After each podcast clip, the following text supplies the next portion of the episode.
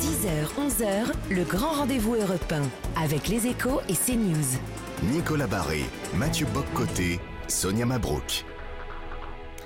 Bonjour à tous et bienvenue à vous. Bonjour Olivier Véran. Bonjour, bonjour à tous les trois. C'est votre grand rendez-vous ce dimanche à la veille du passage du texte euh, sur les retraites à l'Assemblée nationale. Elisabeth Borne concède des ouvertures à la droite. Alors jusqu'où êtes-vous prêt à aller? Combien tout cela va coûter? Et quel impact sur les mobilisations de rue alors que deux nouvelles journées de manifestation euh, sont prévues cette semaine et qu'une grande majorité des Français vous exprime sa défiance ou en tous les cas ses doutes sur ce projet? Alors sur ce sujet et d'autres comme le chantier sensible de l'immigration pour vous interroger je suis entourée de Nicolas Barré-Les Échos. Bonjour Nicolas. Bonjour Sonia. Et Mathieu Boccoté. Bonjour à vous Mathieu. Alors Olivier Véran, à la veille de l'examen du texte des retraites à l'Assemblée, Elisabeth Borne répond aux exigences des Républicains en ouvrant notamment la porte à l'extension du dispositif des carrières longues à ceux qui ont commencé à travailler entre 20 et 21 ans. Est-ce que vous avez décidé de vous aligner sur les positions de la droite? Notez que le projet de loi initial, pendant la campagne, c'était la retraite à 65 ans. Il y a eu une phase de discussion avec les groupes politiques et on a considéré qu'il fallait faire preuve d'ouverture et on est passé à 64 ans plus accélération de la fameuse loi de Marisol Touraine. Il y a eu ensuite une phase d'échange avec euh, les syndicats, et notamment les syndicats réformistes, qui ont fait des propositions sur euh, la pénibilité, sur euh, la prise en compte des congés parentaux, sur la place des femmes dans le système de retraite. Et nous avons déjà, encore une fois, fortement adapté notre projet de loi. C'est le projet qui a été présenté en Conseil des ministres.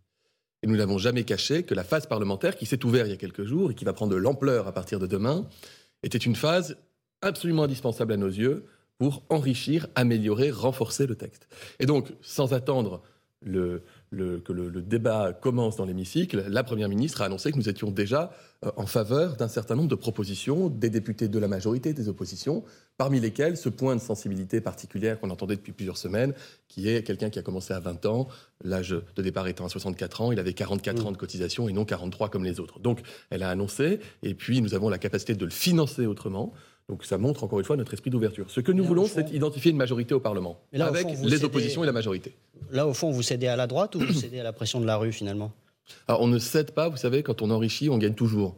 Donc euh, moi je considère, non mais je considère Ce sont des ouvertures, des concessions ou des enrichissements? Et partout où nous gagnons euh, du soutien, partout, partout où nous arrivons à faire mieux comprendre le texte de loi que nous portons, et partout où nous considérons que par la discussion naît une forme de vérité, eh bien je, pense que nous sommes collectivement gagnants. Donc il n'y a pas de perdant dans cette histoire. Mais vu l'importance de ce projet de loi, euh, et vous avez le soutien de la droite dans les circonstances probablement, est-ce qu'on peut dire que la droite, LR, viennent rejoindre la majorité de facto? Je ne parlerai jamais au nom de la droite.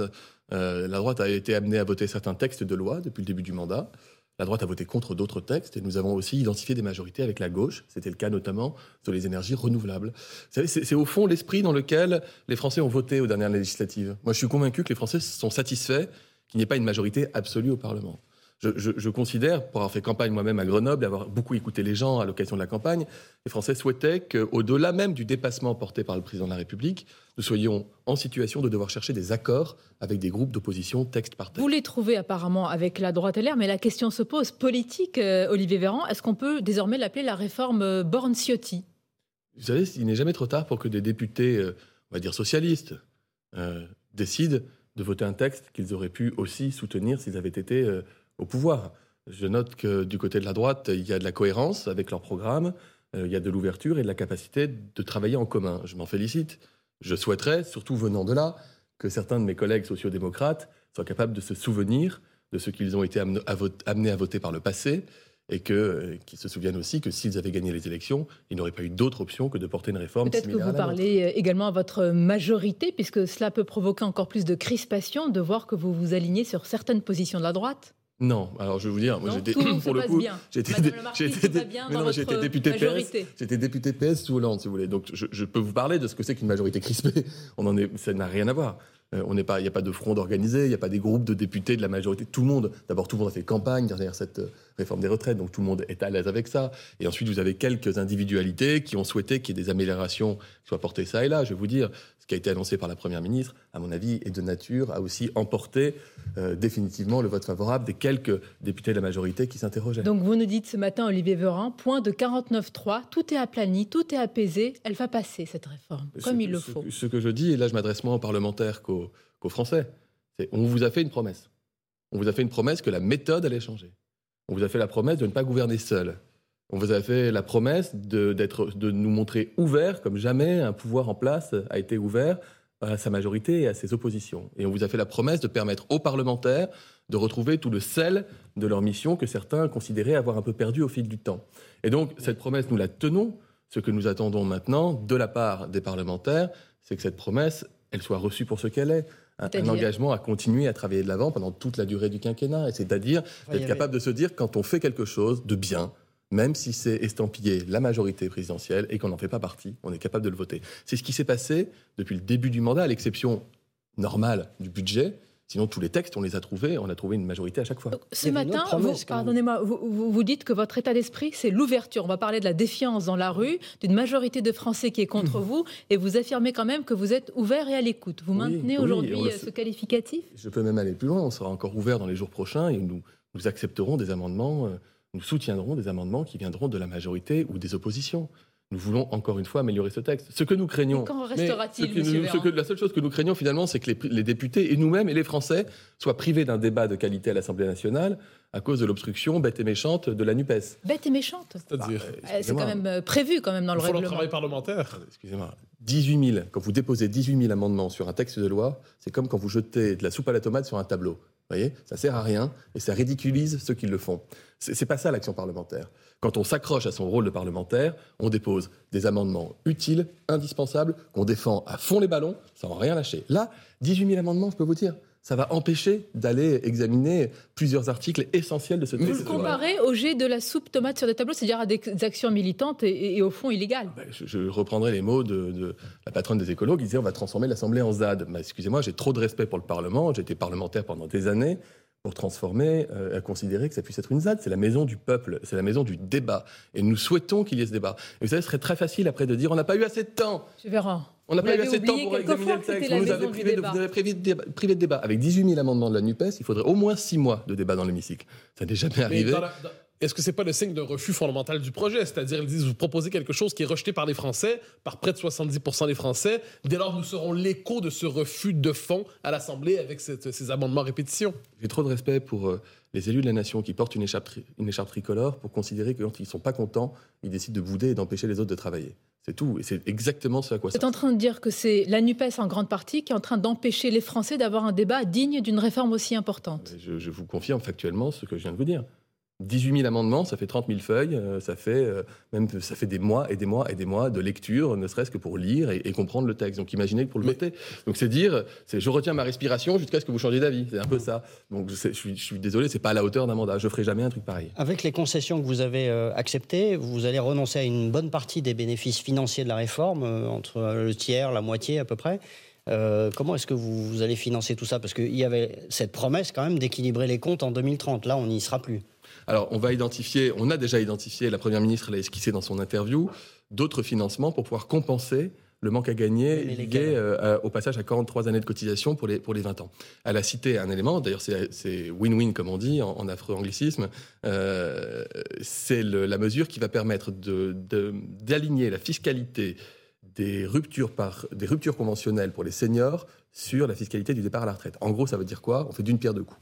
La Première ministre dit, moi j'en ai marre que des entreprises, lorsqu'elles font des plans de départ, fassent euh, des plans de départ massifs des seniors, parce que finalement ça va pas coûter très cher à l'entreprise. Fiscalement, elle est plutôt intéressée à faire une rupture conventionnelle plutôt qu'à faire euh, qu'attendre la retraite. Donc on va aligner la fiscalité. Donc il y aura un effet désincitatif pour les entreprises de se séparer des seniors, et ça, ça suit notre objectif oui, de l'emploi des seniors. Et ça va rapporter, et ça va rapporter plusieurs centaines de millions d'euros à l'État. Oui, enfin, Ensuite, vous avez- loin du compte mais par rapport à Vous, avez- aux vous êtes, vous sur une base, sur une de plusieurs 100, vous êtes sur une base de 200 millions. Là, sur la mesure pour les 20 ans, on est entre 500 et 600 millions. euh, Mais est-ce que la- la fondamentalement, le débat que vous engagez en ce moment, est-ce que vous n'êtes pas condamné à, à coup de concession à reprendre tout ce débat sur les retraites d'ici quelques années? Non. Non, non, je, continue, si vous voulez, mon mécano euh, budgétaire. Après, ça on rentre un peu dans les détails, mais vous avez ce que la- vous avez ce qu'on appelle la branche ATMP, accident du travail, maladie professionnelle, qui est archi-excédentaire. Ouais. Et donc, on est capable de faire des transferts de la branche ATMP vers la caisse des retraites. Et avec la tuyauterie, on met un peu de l'argent de l'État aussi, euh, si c'est Olivier nécessaire. Véran. Ce sera financé. Ce sera Bah, euh, équilibré, ça ne remet pas en cause. Si oui, la mais- Première ministre l'a accepté, c'est que ça ne remet pas en cause notre objectif de l'équilibre à 2030. Ça, ça, vous pouvez le garantir aujourd'hui. Ah oui, oui, bien sûr. Vous pouvez Alors, on, on sait d'ores et déjà que c'est pas la dernière réforme des retraites, pourtant. Pourquoi? Vous, vous pouvez dire que c'est la dernière réforme des retraites? Parce que je peux vous dire qu'on parle de l'équilibre à 2030, qu'on parle de l'équilibre dans les années qui vont suivre, et que logiquement, euh, vu la situation démographique et vu ce qu'on peut euh, attendre du marché de l'emploi dans notre pays, on est parti. euh, on est parti pour, un, pour un, un très grand nombre d'années. Après, honnêtement, personne ne vous fera de prévision économique, et c'est pas Nicolas Barré qui dira le contraire à 25 ans, parce que derrière, c'est trop instable. Mais notre système-là, on, est- on peut garantir aux Français qui travaillent, aux Français qui sont retraités, que les, les pensions de retraite vont augmenter, que les salaires ne vont pas, ne vont pas baisser, qu'on n'aura plus besoin de geler les pensions des retraités, et qu'on n'aura plus besoin d'augmenter les cotisations Néanmoins, de ceux qui travaillent. la première ministre accepte l'idée d'une clause de revoyure en 2027. C'est donc bien qu'il va y avoir quand même des problèmes de financement à partir de, de- de cette période. La Première ministre accepte que quelques années après la mise en place d'une réforme aussi fondamentale, les parlementaires puissent se saisir d'une première évaluation de la mise en place, à mi-chemin en gros, Mm. pour dire est-ce qu'il faut qu'on continue avec cette trajectoire-là ou non? Je trouve ça assez sain en fait, au moment, on manque de culture d'évaluation dans notre pays. Bah, On manque de culture alors- d'évaluation des politiques publiques. Monsieur Je veux Véran, dire, en fait, lucide années, sur on le fait que vous serez de nouveau dire, en On se déficit. donne ce rendez-vous pour évaluer est-ce que ça marche ou pas. Je trouve ça plutôt bien. Voilà. Vous ne croyez pas que ça a un effet de tout ça pour ça? C'est-à-dire euh, tant d'énergie politique dépensée et en dernière instance, il faudra tout reprendre dans 4 ans? Ah non, mais je, Mathieu, votre côté, je, vous confirme et je réaffirme ici que, un, si nous ne faisons pas cette réforme, notre système par répartition ne sera pas conforté dans la durée et ça posera un problème de financement lourd de conséquences pour les finances publiques et donc pour les impôts des Français. Donc, il faut la faire. Deux, que notre réforme, si elle était adoptée par le Parlement, et nous le souhaitons vivement, permettra de trouver cet équilibre financier et donc de maintenir notre système par répartition dans la durée. Olivier Véran, depuis tout à l'heure, le début de cet entretien, vous parlez tuyauterie, c'est-à-dire comptabilité, vous parlez aspect financier. Beaucoup vous reprochent justement d'avoir une vision désincarnée d'un sujet aussi important. Et pour le dire simplement, de parler comme un techno. Vous l'entendez, ce, ce grief? Je l'entends volontiers. Et pourquoi vous répétez alors les aspects financiers d'abord? Bah, vous m'avez interrogé sur les modalités de, financement euh, Oui, du système de retraite. avant Donc, je, vous des ai dit, je me suis excusé par anticipation de le faire. D'abord, on est dans le temps parlementaire. Et le temps parlementaire, c'est intéressant parce que c'est le moment euh, d'aborder les choses euh, projet contre projet. Hein, Jusqu'ici, ça fait des mois que les oppositions attaquent notre projet sans se montrer. Le débat parlementaire, il est intéressant parce que chacun met carte sur table. Mhm. Et là, on se rend compte de plusieurs choses. D'abord, permettez-moi de le dire, qu'au RN, la réforme des retraites est un, impen- un impensé politique. Ils n'ont pas grand-chose à proposer, très sincèrement, et on voit que c'est un peu au coup par coup, si ce n'est surfer sur les colères pour essayer d'en récupérer des fruits. Et on voit ensuite qu'à la NUPES, si quelqu'un avait encore des doutes, c'est euh, les, les députés de la NUPES sont des, des taxomaniaques. C'est-à-dire qu'ils veulez tout prendre à tout le monde. Mais vous les regardez, les, a- regardez les amendements de la NUPES. Ils, ils veulent lever, augmenter les taxes sur les artisans, sur les indépendants, sur les très riches, sur les moyens riches, sur les petits riches, sur les, sur les, le- sur les Français qui travaillent et qui font des heures supplémentaires. Finalement, la seule chose qu'ils ne proposent pas encore de taxer, c'est la grève. Voilà. Donc ça permet Vous aux êtes Français... ironique, mais à vous entendre, Non, vous seul avez le meilleur projet. Ça- non, déjà, je dis que c'est. On a, vous savez, on n'a jamais Les dit qu'il y Français avait qu'un seul Vous projet. me dites, on commence à le constater. On n'a jamais. Disons, 7 Français sur 10 ne l'ont toujours pas constaté. Alors, 7, Français sur 10 considèrent qu'il faut réformer les retraites. C'est dans les enquêtes. Donc, ça veut dire que la conscience qu'il faut une réforme 10 des retraites, elle est là. Ensuite, effectivement, notre réforme n'est pas populaire, c'est le moins qu'on puisse dire. Mais quand vous regardez dans le détail, et si vous posez la question aux Français de savoir s'ils sont prêts à perdre 50 euros par mois, dès- là, au début, avec ensuite une perte de salaire plus importante, c'est-à-dire l'option retenue d'augmenter leur cotisation, ils ne sont pas favorables. Monsieur Véran, vous proposez quand on vous aux Français la possibilité gorge, on de vous dit la bourse ou la vie, vous dites euh, pardonnez-moi. Ce que je vous dis, c'est qu'il existe, il existe en politique publique des réformes difficiles. Des réformes qui ne sont pas populaires, mais des réformes qui sont nécessaires. En matière de retraite, vous ne pouvez pas rassembler une majorité de Français dès lors que vous dites qu'il va falloir, d'une manière ou d'une autre, trouver un équilibre. Et je vous garantis que si nous avions un projet de loi comme celui de la NUPES, qui proposait de passer le prix de la baguette de pain à 1,80€ ou 2 euros parce qu'ils augmentent les cotisations patronales, et que le salarié au SMIC, il va coûter non plus 1700 euros au, au boulanger, mais il va lui coûter 2500, ce qui veut dire que ça fait exploser le prix de la baguette, je vous garantis que les Français ne seraient pas favorables. Si vous dites, euh, comme le propose le RN, que vous allez engendrer des dépenses à hauteur de dizaines de milliards d'euros et qu'il faudra augmenter de 50% l'impôt sur le revenu de tous les Français, je suis à peu près convaincu. Donc il n'y a pas de réforme pas des favorables. retraites populaires selon vous? Il n'y a pas de réforme populaire. Donc, ce que nous faisons, nous, c'est une réforme en assumant le fait de demander aux Français de travailler progressivement un peu plus longtemps, mais tout en tenant compte de tous les paramètres qui peuvent améliorer Et les nous choses. allons en Après, parler. je ne voudrais, je, je veux pas éluder, et si vous me relancez, je vous répondrai bien volontiers, sur la question du sens du travail, du rapport au On travail, de la qualité de vie au travail. On va le Moins faire. techno, Parce que pour certains, c'est un plus chez important vous. encore. Vous allez euh, y répondre juste après une courte pause. Merci d'être avec nous en direct sur Europe 1 et CNews. 10h, 11h, le grand rendez-vous européen avec les échos et CNews. Nicolas Barré, Mathieu Boccoté, Sonia Mabrouk. Et surtout notre invité en ce dimanche, le porte-parole du gouvernement, Olivier Véran, qui a affirmé que pour le Rassemblement national, la réforme des retraites est un impensé et que pour la NUPES, c'est comme jeter de la soupe sur un tableau. Ça fait déjà réagir euh, Olivier Véran. On va y revenir. Mais tout d'abord, quand même, un élément dans ce débat parlementaire sur les professeurs. Beaucoup sont dans la rue et vous demandent encore des ouvertures et des concessions. Est-ce que vous êtes encore prêt à, y consentir?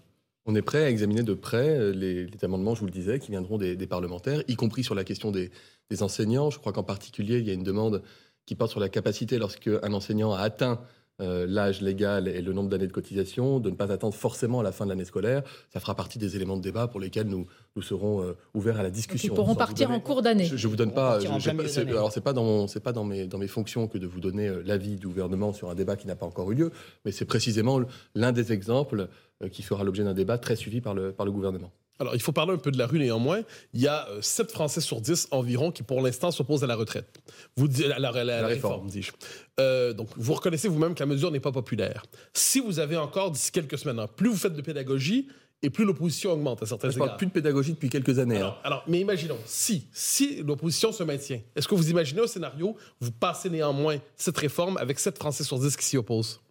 Nous souhaitons continuer de parler avec les Français, en fait. Et, mais c'est ce que ça veut dire non, mais Parmi les Français qui, s'opposent et qui manifestent, et pour lesquels j'ai le plus grand respect, il y a aussi des Français qui considèrent, à juste titre d'ailleurs, que leur vie n'est pas facile en ce moment. Et j'entends le message de Français qui disent, écoutez, euh, il y a la guerre aux portes de l'Europe, il y a de l'inflation, on sort du Covid, une réforme comme celle-ci, est-ce que c'était le moment, etc. Donc j'entends cela. Ce que nous leur disons, c'est qu'il y a, et ça j'en suis convaincu, il n'y a jamais de bon moment en fait politique pour faire une réforme des retraites comme celle-ci.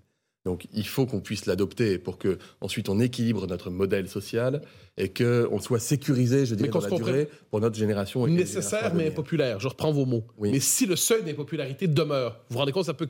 On parle souvent de crise de la représentativité. Est-ce que vous ne craignez pas les effets d'une décision adoptée ainsi contre l'opinion à ce point? Je, vous dis, il y a un des paramètres qui est important dans les enquêtes d'opinion, c'est une majorité forte de Français qui sont convaincus qu'il faut une réforme. Ça, c'est ce que vous lisez dans la rue, quand, quand, vous entendez un million de Français dans la rue, vous dites ces gens-là sont avec nous finalement? Pas du tout ce que je vous dis. Je vous dis que dans les enquêtes, encore celle qui est sortie il y a quelques jours, montrait que les Français sont défavorables à notre réforme, mais, mais ils ont conscience qu'il faut une réforme des retraites. Certains considèrent que peu importe la réforme, il faut la faire à un moment d'apaisement dans le pays. Ce que je peux encore une fois entendre, mais je leur dis que des moments d'apaisement dans le pays, depuis que je suis ministre, depuis trois ans, on n'en a pas eu parce qu'il y, a eu des successions de crises. Et je comprends que ce soit lourd pour les gens au quotidien, et je comprends qu'il y ait de l'inquiétude vis-à-vis d'un risque social qui vienne se surajouter au reste. Ce que je dis aux Français, c'est que pendant que nous réformons les retraites, nous continuons de lutter avec force en faveur de leur pouvoir d'achat. Nous allons en parler. Ça n'empêche pas du tout Bercy, au contraire, de préparer ce fameux panier anti-inflation pour permettre de baisser les prix. Nous allons en parler. ça, ça, interroge. Vous dites, euh, on entend les Français, vous parlez aux Français, ça sonne, pardonnez-moi, un peu comme de la langue de bois. C'est comme je vous ai compris, mais je ne fais rien pour vous alors que vous restez majoritairement contre cette réforme. Vous savez bien que l'autothème, ce qui bloque, c'est l'âge légal de départ. Et là, on est d'accord, c'est fini. La porte est fermée. Nous assumons de devoir demander de travailler progressivement un peu plus longtemps. Mais vous ne pouvez pas dire qu'on n'entend pas les gens, puisque, encore une fois, on a fait campagne, moi j'ai fait campagne dans ma circonscription, ce qui n'était pas simple, sur l'idée d'une réforme en portant l'âge à 65 ans. Euh, on est déjà pas du tout sur le modèle initial qu'on a présenté. Et vous voyez que semaine après semaine, on est capable de modifier notre propre projet parce qu'on est à l'écoute des syndicats, à l'écoute de la population. Je ne dis pas qu'on du Parlement. Je, ne dis pas, je ne dis pas qu'on trouvera. Vous êtes à l'écoute des oppositions et des syndicats. Mais les parlementaires sont les représentants du peuple. Ils ont été élus par le peuple. Donc on ne peut pas s'astreindre et s'affranchir. On ne peut pas plutôt s'affranchir de, de la, démocratie parlementaire. Au contraire, c'est pour ça qu'on est très accroché à l'idée qu'il y ait ce débat. Moi, vous savez, j'ai été député pendant des années. J'étais rapporteur de la commission des affaires sociales, rapporteur de la précédente réforme des retraites. J'aime profondément ce qui se passe dans le Parlement dans ces moments particuliers. Et justement, au Parlement, les députés s'entrechoquent et se discutent sur le fond. Il n'y a pas toutes les caméras, on n'est pas dans et on est on est capable d'avoir un débat sur le fond, amendement par amendement. C'est ce travail-là qui est précieux et dont la Nupes veut nous priver aujourd'hui. Mais au Parlement, je le déplore vraiment. Au, Parlement, Olivier Véran, vous avez aussi vos propres frondeurs. Euh, il y a quelques députés qui ne sont pas complètement d'accord avec le projet. Vous leur dites quoi à ceux-là Qui sont déloyaux par rapport au président Non, d'abord, ce ne sont pas des frondeurs. Je vous le redis, la fronde, j'ai connu ça. Euh, vous avez des groupes de 30 députés qui se retrouvent à 8 h du matin euh, avant la réunion du groupe majoritaire pour dire comment on va faire capoter le truc. Ça, c'était des frondeurs. J'ai connu, ça n'a rien à voir. Vous avez des députés qui disent Moi, je serai sensible pour pouvoir voter le texte tranquillement, je serai sensible à ce qui est ça ou ça ou ça. Donc vous allez répondre à la carte. Chacune des mesures que nous adoptons depuis quelques jours sont aussi de nature à rassurer, à conforter ces députés de la majorité. Mis à part la contestation dans la rue et, les oppositions, il y a aussi une question plus, plus profonde et qui traverse notre société autour de la valeur, comme on dit, euh, travail. Certains vous reprochent de ne pas avoir pris conscience véritablement du débat qui traverse notre société et en particulier, vous l'avez connu, vous étiez au cœur de la bataille après la crise du Covid et le rapport au travail des, des Français. Est-ce qu'il n'aurait pas fallu d'abord engager un débat plus important sur cette question avant d'aller vers une réforme financière, technique et comptable comme celle-ci? En fait, Sonia Mabrouk, ce débat, il existe et nous voulons aujourd'hui lui donner de la visibilité. Il existe, mais j'ai conscience que peu savent qu'il existe. Est-ce que vous saviez, par exemple, qu'il y a des assises nationales du travail qui ont été lancées à la demande des syndicats euh, réformistes? Non. Euh, je vous avoue, que, même moi, je pense que ceux qui nous regardent ne parce que je même moi, parce que je suis porte-parole, parce que je suis porte-parole et je dois tout ingérer, je l'avais vu, mais honnêtement, on était donc ce que nous voulons aujourd'hui, c'est donner de la visibilité sur des travaux qui sont engagés et des réflexions fondamentales pour ce qu'on appelle la qualité de vie au travail et l'organisation du travail. Et vous avez parfaitement, si vous me permettez le, commentaire, raison quand vous dites que le Covid a été un accélérateur de transformation qui avait commencé avant le Covid. Bien sûr. Avec le télétravail, pour ceux qui le peuvent, la volonté d'organiser leur temps de vie, leur temps familial. Je vous écoute. Vous avez évoqué la figure des syndicats réformistes. Et notamment, est-ce que des échecs du gouvernement dans les circonstances, dans cette réforme, c'est de ne pas avoir été capable de rallier Laurent Berger à votre projet? Vous savez, il y avait une motion de la CFDT votée avant même qu'on mette en place, qu'on propose le, projet de loi, qui disait que s'il y avait une mesure d'âge, il n'y avait pas mandat pour pouvoir, négocier et adopter. Donc euh, les choses étaient, un peu figées, mais on discute avec Laurent Berger, j'ai discuté aussi euh, avec lui, chacun d'entre nous le fait, et on essaye aussi de regarder au-delà de la réforme des retraites. Pour répondre, c'est pas pour solde de tout compte la réforme des retraites.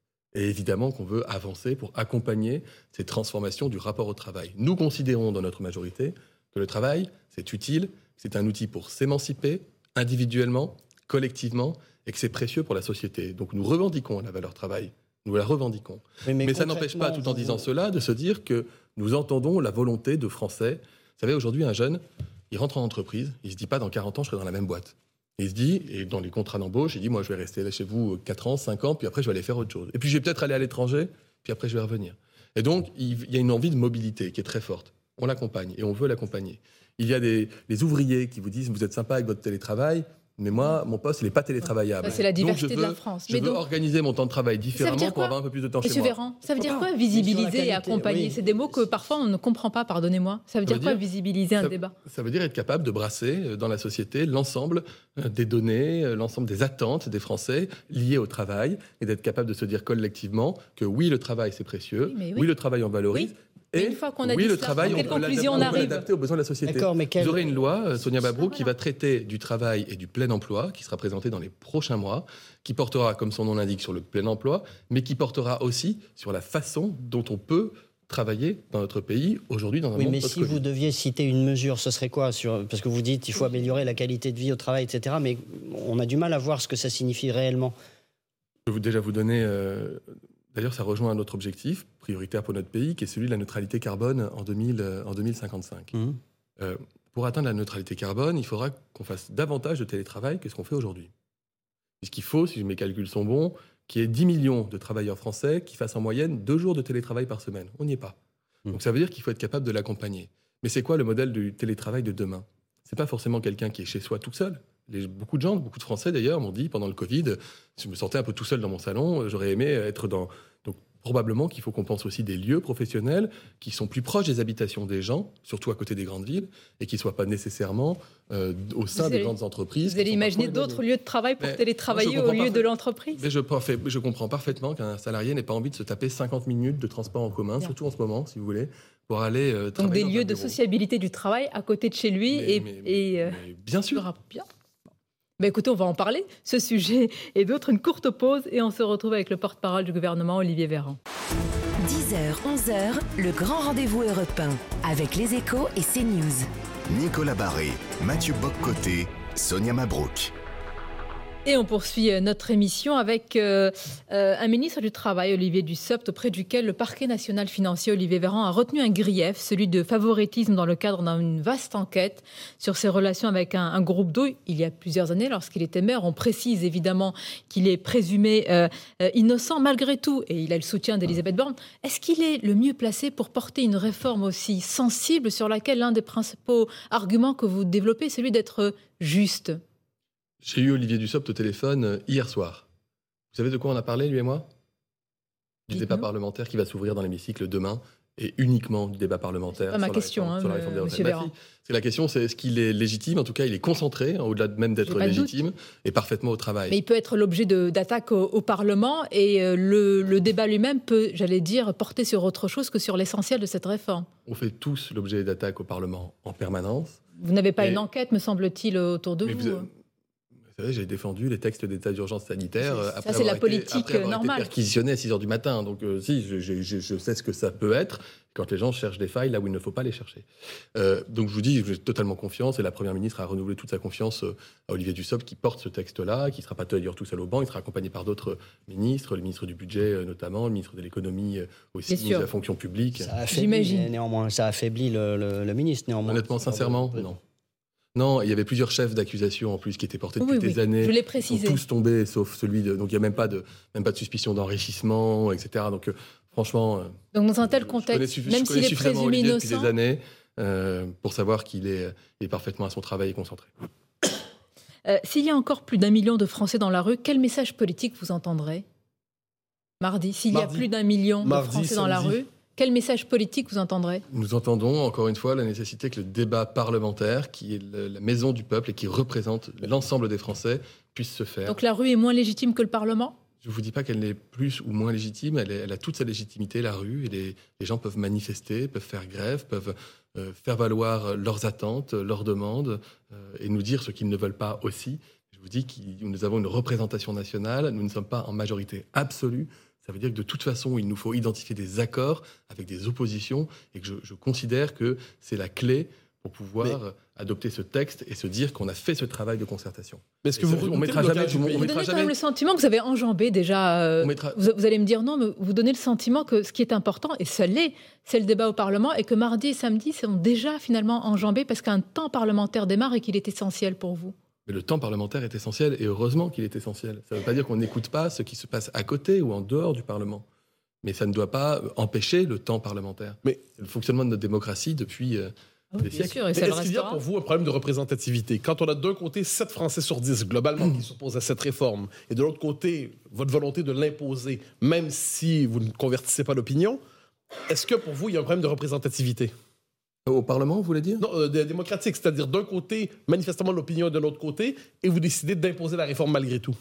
Non, encore une fois, on a fait campagne. J'ai parfaitement conscience, et mon discours n'est pas de dire que les Français ont voté pour nous parce qu'on faisait la réforme des retraites. Hein, c'est pas du tout mon message. Mais on a annoncé les choses pendant la campagne en disant, parmi les réformes qu'il nous faudra faire pour solidifier notre modèle social, il y a celle qui consistera à demander aux Français de travailler progressivement plus longtemps. Et donc, on est dans la logique des institutions en appliquant un programme pour lequel on a fait campagne de manière ouverte et on Donc, s'est en pas gros, les. Français savaient pourquoi ils votaient lorsqu'ils votaient pour vous. Non, ça ne veut pas dire qu'ils ont voté pour cette raison-là, mais ça veut dire qu'en connaissance de cause, nous avons euh, proposé aux Français de voter, y, y compris lors des législatives, parce que j'entends l'argument du deuxième tour, etc., et des présidentielles. Il n'empêche qu'il y a eu des élections législatives qui ont suivi, et moi j'ai fait campagne dans ma circonscription en, en disant bien qu'il serait nécessaire de réformer ces retraites. Donc Olivier On est Véran, dans la continuité vous n'avez pris et dans la suite logique des institutions en présentant le projet de loi et en demandant aux parlementaires de le voter. La seule chose qui est différente par rapport à avant, c'est qu'avant, on aurait sans doute présenté le projet de loi tel qu'on l'envisageait au début, on l'aurait fait adopter tel qu'on le souhaitait, basta. Et que là, parce qu'on est en majorité relative, parce qu'aussi le président de la République a souhaité ce changement de méthode le avec vous, et donc il a souhaité qu'on soit capable de, de davantage écouter sans doute qu'on l'a fait par le passé, eh bien notre texte, le texte final, sera très modifié par rapport au texte initial. alors vous faites les ce texte est nécessaire, sinon qu'est-ce qu'on dit aux gens en fait? On leur dit, bah, écoutez, ok, on n'y arrive pas, donc on va se taper 10, 15, 20 milliards de déficit par an, écoutez, dans 10 ans, ils verront. Voilà, quand ils auront accumulé Mais, 150, monsieur Véran. 150 milliards de déficit, Olivier bah, écoutez, vous avez été ministre de la Santé. pensions, ils diront aux Français, on va Olivier augmenter vos impôts. On ne veut pas, et on l'assume ça. Olivier Véran, vous avez été ministre de la Santé. Vous avez été euh, euh, là à la période du Covid. Vous les avez vus passer les milliards, le quoi qu'il en coûte. Alors les Français ils se disent mais ils sont là les milliards quand on veut, on peut bien les sortir. Alors pourquoi des- maintenant pour cette réforme des retraites il faudrait faire cet effort alors qu'ils peuvent très bien avoir ces 10 milliards Qu'est-ce que vous leur répondez Madrouk, c'est la meilleure démonstration possible que vous venez de faire. C'est-à-dire, Ça veut dire que quand il y a une crise, quand il y a une situation exceptionnelle, et quand il faut sauver des millions d'emplois et offrir des soins gratuits à tous ceux qui en ont besoin, la France est capable de le faire. Et on est capable de sortir de manière exceptionnelle le chéquier. Pourquoi? C'est l'argent public, c'est l'argent des Français, c'est l'argent des impôts, et donc c'est l'argent de notre modèle social. Et pour qu'on soit capable, en temps de crise, de mobiliser comme jamais dans l'histoire de notre pays de l'argent pour sauver les emplois et les vies, eh bien, il faut que le reste du temps, on soit capable d'équilibrer ce système.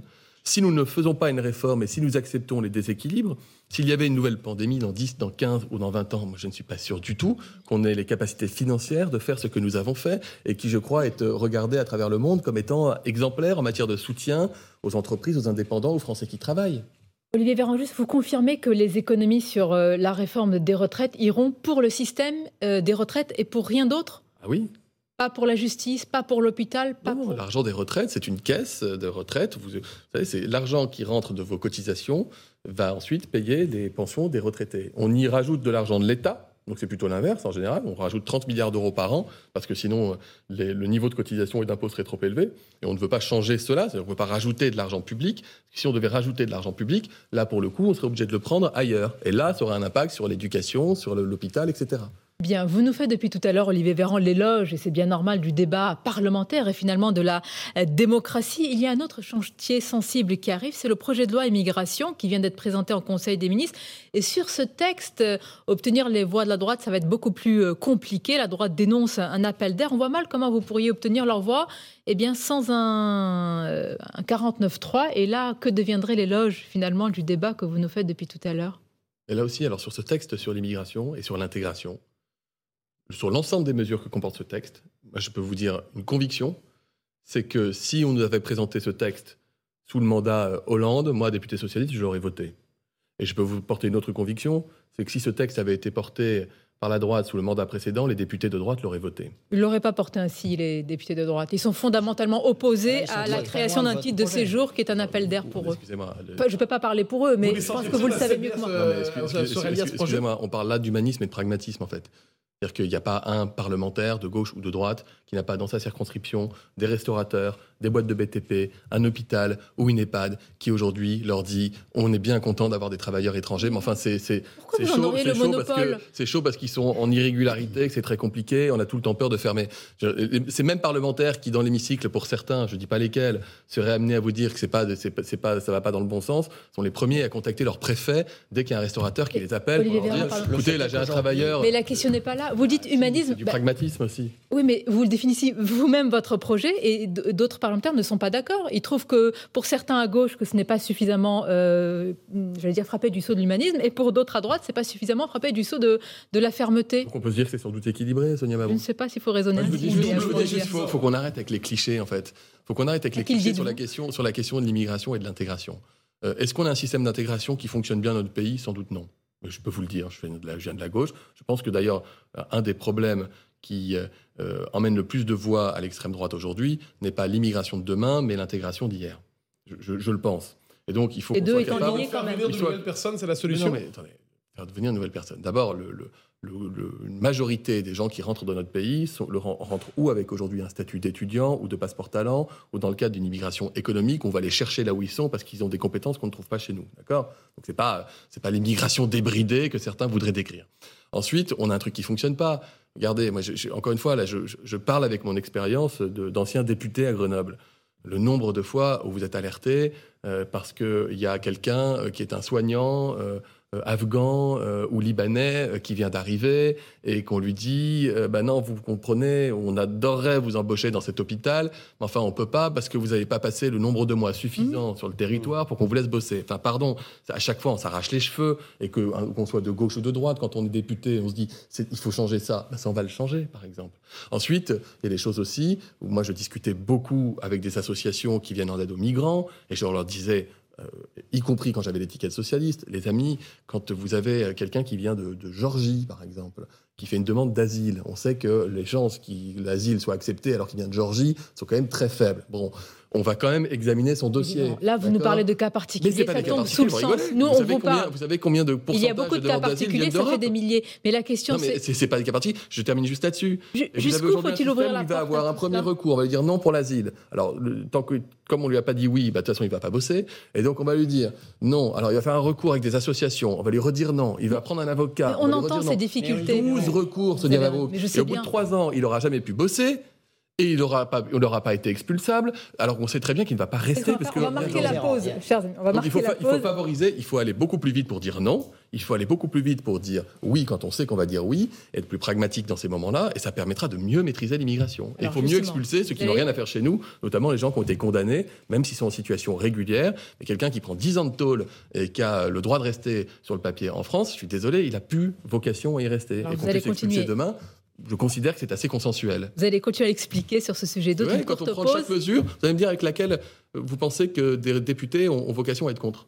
En fait, c'est ça qui Vous aurez m'interpelle. C'est pour ça que je dis qu'il faut sortir du cliché. On vous le dit, les On l'aura députés. pas, mais franchement, sur le papier, avec un député qui parle avec son expérience de terrain, qui me dise quelle mesure aujourd'hui ne lui vient pas en aide dans ses missions de parlementaire. On en parle. Une courte pause et on se retrouve. de ses propres électeurs. 10h, 11h, le grand rendez-vous européen avec les échos et CNews. Nicolas Barré, Mathieu Boccoté, Sonia Mabrouk. Et c'est l'autre chantier sensible du moment, le projet de loi sur euh, l'immigration, avec une principale mesure qui concerne la création d'un titre de séjour qui euh, régulariserait, Olivier Véran, la situation des sans-papiers déjà embauchés, et cela depuis plusieurs années, dans des secteurs qui peinent à, recruter. Alors, est-ce qu'il faudrait, par exemple, euh, il paraît que la piste est, est sur la table, plafonner ces régularisations Est-ce que vous, vous y êtes favorable? D'abord, j'entends le, le ministre du Travail qui dit lui-même ça va concerner quelques milliers de personnes, en fait. hein. C'est pas. euh, Il n'y a pas de plan de régularisation massive, euh, pas de plan caché, etc. etc. Comment il peut savoir le Mais- chiffre, pardonnez-moi, mais c'est des sans-papiers Parce qu'on l'évalue avec les, les besoins professionnels et avec la réalité telle qu'elle nous est relayée grosso modo, on va par dire. les organisations professionnelles qui embauchent. Il faut bien comprendre, on parle de gens qui sont sur le territoire depuis au moins trois ans, qui ont un contrat de travail depuis plusieurs mois, qui sont d'ailleurs déclarés, qui sont Ils payent des impôts. Ils payent des impôts. Et donc, ils ont un boulot qui est, qui est stable. C'est pas la même chose que quand vous avez quelqu'un qui n'a pas de boulot, pas de perspective professionnelle, qui est dans un hébergement d'urgence et qui vous dit qu'il veut faire venir sa famille. D'accord? Ce sont deux sujets qui sont totalement différents. Et se dire que, euh, euh, je prends l'exemple soignant parce que je le connais bien et je sais que les gens y sont sensibles, mais je vous garantis, moi, j'ai le nombre de, de démarches que j'ai dû effectuer, complexes comme député, pour pouvoir permettre à un médecin algérien qui vient d'arriver ou un dentiste libanais ou Vous prenez, vous savez, vous prenez le bon exemple. Ce qui est incroyable, Ah oui. c'est qu'on va, euh, j'allais dire, vider de beaucoup de, je veux dire, de, de- de personnes euh, qui ont euh, une valeur importante, les médecins, etc., de leur pays. Ah, ça, c'est un vrai sujet. Oui, mais c'est ce que Mais vous faites et c'est ce que vous appuyez sur cela Alors depuis ça, tout à c'est, l'heure. ça, c'est un, c'est un vrai sujet, c'est qu'il nous faut aussi de la solidarité. Oui, C'est mais- pour ça aussi d'ailleurs, et, et la France n'a pas à rougir, puisque avec, à la demande du président de la République, on a augmenté comme jamais les crédits de ce qu'on appelle l'AFD, l'Agence française du développement, pour accompagner notamment l'installation de systèmes de santé durables Quand tous ces médecins- n'en ont pas aujourd'hui. Souvent très qualifiés viennent ici. Il ne faut pas s'étonner que les gens viennent ici pour se soigner ensuite. Et parfois, euh, essayent de venir par tous les moyens et pas forcément avec des papiers. l'immigration médicale, c'est, pardonnez-moi, c'est un peu un leurre en fait. hein. Les gens ne prennent pas un avion. Je, je- je- je voudrais voir les statistiques, mais je, pense qu'il y a plus de gens qui partent euh, à l'étranger pour avoir certains soins esthétiques euh, très peu coûteux par rapport à la France que, là- que de gens qui viennent de l'étranger pour se faire soigner exprès euh, dans notre pays. Mathieu Boccoté. Alors, il y a deux angles. Il y a, il y a dans, dans ce projet de loi l'angle métier sous tension, l'angle économique, mais il y a aussi l'angle qui est peut-être un peu absent, c'est l'angle culturel. Donc, ce que feu Laurent Bouvet appelait l'insécurité culturelle des Français par rapport à l'immigration, le sentiment de dépossession, de devenir étranger chez soi. Euh, qui alimente la vie, la- la vie politique, qui alimente le vote de certains partis. Est-ce que pour vous, cette insécurité culturelle, elle est fantasmée ou elle est réelle? Et si oui, est-ce que, votre projet de loi est une véritable réponse? Pour vous donner un, un exemple euh, euh, concret, aujourd'hui avec l'état du droit, pour avoir un titre de séjour pluriannuel, c'est-à-dire on va vous dire vous, allez- vous avez vocation à rester longtemps dans notre pays, on demande aux personnes de suivre des cours de français. Bon. Mais on ne leur demande pas de bien les suivre. Il n'y a pas d'évaluation de la pratique du français. Le projet de loi présenté par euh, Gérald Darmanin va entraîner l'obligation de réussir un test de français. Donc il suffit plus de suivre des cours, il faut montrer qu'en fait on les a bien suivis et que ça marche. Un autre élément, je sais que vous y serez sensible, Mathieu Botte-Côté, pour bénéficier aussi de ce titre pluriannuel, maintenant les gens, les demandeurs devront signer une charte des valeurs de la République et qui les engage. Et ils savent à quoi ils s'engagent en matière de respect de la laïcité, des droits des femmes, euh, etc., etc. Et du pluralisme en politique. Donc ça veut dire qu'on on insiste sur ces aspects fondamentaux. Si vous voulez et vous avez vocation à vous intégrer dans notre pays, il faut en maîtriser la langue et il faut en accepter les règles. Oui, mais Olivier Véran, vous savez combien il y a eu de lois sur l'immigration depuis 30 ans en France? Il y en a eu 22. Beaucoup. Il y en a eu 22. Vous comprenez que les gens puissent être un peu sceptiques sur l'efficacité euh, d'une 23e loi sur les sujets que vous évoquez? D'abord, la France est un pays euh, qui a une longue histoire en matière d'intégration et d'immigration. C'est la France était le pays par excellence qui, au, au 19e siècle, notamment dans la deuxième partie du 19e siècle, a fait appel massivement, en tout cas a laissé rentrer massivement des populations euh, immigrantes. Alors ce n'était pas la même immigration, on parlait à l'époque de mmh. Belges, d'Espagnols, d'Italiens, de Polonais, euh, au début du XXe siècle aussi. Donc nous, avons, nous sommes un pays qui a cette longue tradition et qui est capable à la fois de réinterroger ses règles et de les adapter aux enjeux contemporains. Aujourd'hui, l'immigration n'est évidemment plus la même que ce qu'elle était il y a un siècle. On voit d'ailleurs que la France est un pays de deuxième vague d'immigration. Mmh. C'est-à-dire que les, les, étrangers arrivent en Europe par d'autres pays que la France, d'accord? Ils préfèrent y arriver, c'est pour, pour différentes raisons.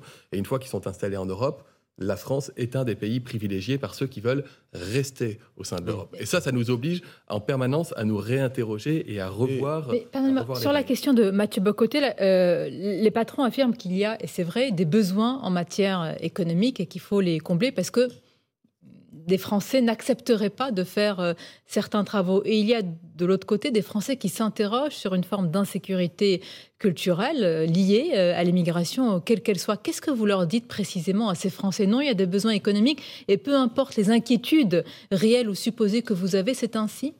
J'ai commencé par vous dire qu'en mon sens, et c'est ma position personnelle, il y a davantage aujourd'hui de, peur ou de ras-le-bol vis-à-vis du sujet intégration que vis-à-vis du sujet immigration. Ce n'est pas un discours très, très courant, j'en ai conscience. Bah, mais, mais dire, quand on voit les sondages, Monsieur Véran, c'est quelque, chose qui... Vous les voyez sur l'immigration, c'est quand même assez particulier. On voit bien qu'il y a un sujet mais il y a un sujet sur l'immigration, mais je vous dis qu'il y a un sujet sur l'intégration. Mais comment des, des, Français qui considèrent que nos modèles d'intégration en France ne sont pas des modèles suffisamment efficaces et qu'on a raté quelque chose par le passé. Oui, mais ça, ça passe par l'école, ça, passe par des sujets extrêmement lourds. Ça passe, par, ça passe évidemment par la question éducative, ça passe aussi par la manière dont on accueille les personnes. C'est pour ça que je parlais des droits et des devoirs, le fait que les gens qui rentrent et qui ont vocation à rester s'engagent et qu'ils puissent être accompagnés. Euh, qu'on puisse leur permettre aussi, vous savez, il y a aussi des modèles d'intégration qui ont raté par le passé parce qu'on empêchait à tout le monde de travailler par principe. vous n'avez pas le droit, on ne va pas vous expulser, vous n'avez pas le droit de rester pour autant, vous n'avez pas le droit de travailler, évidemment, vous n'avez pas le droit de voler. Allez-y. Mais que je comprends. C'est sûr qu'en matière d'intégration, ça, ça, ne marchera jamais. Mais que l'on comprenne bien votre logique. qu'on puisse dire aux gens qui n'ont pas vocation à rester, vous ne pouvez pas rester, donc on vous expulse, on vous accompagne. C'était aussi simple que vous ne le prononcez à l'instant, mais vous le savez. bon, mais, personne, mais on constate que c'est même difficilement faisable. Aujourd'hui, on lève un certain nombre de verrous. Figurez-vous que ce n'est pas la loi qui empêche aujourd'hui ce qu'on appelle la double peine pour des mm. gens qui sont auteurs de graves infractions et qu'on ne peut pas expulser. Ce sont des jurisprudences mm. adoptées par des tribunaux au fil du temps, alors que rien dans la loi ne l'empêchait. Donc en, en, mettant noir sur blanc dans la loi qu'on peut expulser quelqu'un qui est en situation régulière mais qui a commis des graves méfaits, on va permettre d'activer ces expulsions. Alors, diriez-vous, euh, ce que vous dites, le véritable problème, c'est pas l'immigration, c'est l'intégration. Donc, des populations déjà installées en France, mais qui ne sont pas intégrées culturellement, si je comprends bien. Donc, je, vous, dis que c'est ce que j'entends beaucoup quand on me parle de ces questions-là. Partagez-vous ce diagnostic que des Français qui auraient été qui ont donc la nationalité française ne sont pas assimilés culturellement à la France. Est-ce que c'est une réalité significative pour vous? Je vous dis qu'on peut être bien meilleur en matière de mixité sociale, en matière de de, valeurs républicaines, euh, en valeurs d'accompagnement. Je vous dis que le tort, il n'incombe pas nécessairement aux personnes qui sont arrivées à une époque où on ne savait pas accueillir et intégrer les gens.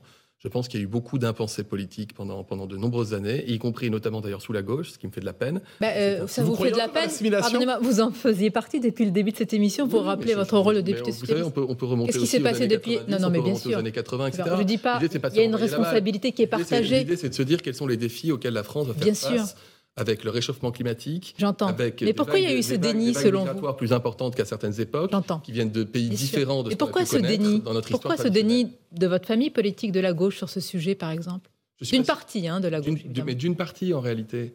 D'une partie. C'est pour ça que je précise. je, vois des maires, par exemple, de gauche aujourd'hui dans certaines grandes villes et qui ont été élus euh, et qui ont eu euh, immédiatement comme projet d'arrêter tout ce qui était destruction de, de, cette, de cet héritage qu'on appelle l'héritage Le Corbusier. Vous savez, ces systèmes mmh. de sas à l'entrée des grandes villes euh, pour ceux qui nous écoutent et qui connaissent pas forcément ça, c'est qu'on disait à une époque, dans les années 80, 70, les classes moyennes qui peuvent pas encore intégrer les grandes villes vont être en périphérie des grandes villes. On a appelé ça des banlieues et on a construit des immenses tours dans lesquelles les classes moyennes qui n'avaient pas encore suffisamment d'argent allaient passer quelques années. Et ensuite, ces, ces banlieues ont ensuite été occupées par les gens plus pauvres et qui venaient pour beaucoup de l'étranger. Et ensuite, il y a eu la, des, des, créations de formes de ghettos où on a retrouvé jusqu'à 100% de personnes d'origine euh, d'immigration dans, dans, ces endroits. Et ensuite, bah, il y a ce qu'on connaît aujourd'hui avec des à l'État alors misère, etc. Et aux politiques publiques. Alors, en tout cas, il y a, il y a un, un, grave problème de d'anticipation des politiques publiques. Et moi, je me désole quand je vois que des maires pourtant de gauche qui prennent, qui prennent des grandes villes, arrêtent ce qui avait été commencé par d'autres il y a quelques années, à savoir détruire ces énormes tours pour être capable de construire des logements. La politique du logement, elle est fondamentale. La politique de l'emploi. des grands défis. Voilà, comme on connaît aujourd'hui va... le plein emploi, ça veut dire que plus personne n'est empêché. On a permis aussi d'avoir de nouvelles modalités d'accès à l'emploi. Quand j'entendais il y a quelques temps une partie de la gauche faire le procès au président de la République d'avoir permis à Uber d'employer des gens qui jusqu'ici n'avaient pas de boulot et qui aujourd'hui ont une feuille de paye, payent des impôts et sont parfaitement insérés dans la société. Oui. C'est pas le modèle le plus euh, voilà. Ben, je Certains reprochaient pas... l'éloge du modèle Uber, pas tellement que des gens éloge, travaillent. C'est du pragmatisme, c'est de dire on préfère que des gens puissent avoir un travail, se sentir parfaitement appartenant à la société française et à la République. J'allais vous poser la question pour conclure, Olivier Véran, est-ce que c'est votre maître mot? J'allais vous poser la question, quel est votre maître mot? Chantier sensible de l'immigration, retraite, mais vous m'avez répondu pragmatisme apparemment. Pragmatisme et humanisme. Bon. Et efficacité. Vous arrivez à marcher avec les, les deux jambes? Mais bien sûr, bien, bien sûr. Mm. Je, je, vous assure, c'est un débat qu'il faut qu'on ait de manière apaisée. Personne ne dit, euh, Nicolas Barré, que ce sera la dernière réforme de, de l'immigration. Bien sûr que non, parce que l'immigration, elle bouge, donc la loi, elle s'adapte. Mais c'est une loi qui apporte des outils utiles, précieux, voire dans un certain nombre de cas essentiels. Merci Olivier Véran d'avoir été notre invité ce dimanche. Merci à vous. Je remercie mes camarades Mathieu Bocoté et Nicolas Barré. Restez avec nous, je l'espère, je le souhaite, en direct sur CNews et Europe 1. Et très très bon dimanche à vous. 10h, 11h, le grand rendez-vous européen.